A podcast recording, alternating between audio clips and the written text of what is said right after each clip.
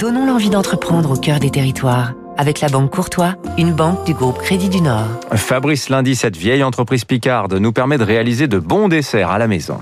Sainte-Lucie 1885 est spécialisée à Gouvieux dans l'Oise dans ce qu'on appelle les aides à la pâtisserie. Nappage, pépites de chocolat, vermicelle de couleur et surtout toutes ces fabrications à base de vanille, sucre, extrait, arôme de vanille la vanille Bourbon. Le début de l'aventure en 1885 justement, à Madagascar, dans la plantation de Sainte-Lucie, avec ses deux frères, le premier en charge de la sélection des vanilles, le second s'occupant de la commercialisation.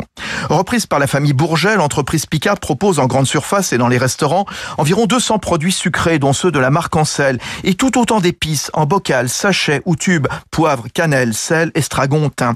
Plus de 50 nouveautés chaque année sont dénichées par son réseau mondial de correspondants et mises en vente à l'issue d'un long processus. Alexandra Latagnan, directrice générale de Sainte-Lucie. On lance un poivre, un poivre de compote euh, du Cambodge, euh, donc qui est avec une IGP. Donc sur les poivres, euh, c'est assez rare.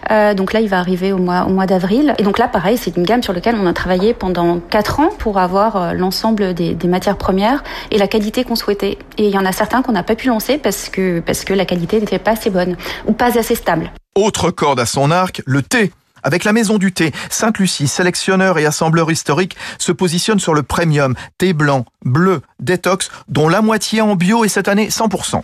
C'était Territoire d'excellence sur Radio Classique.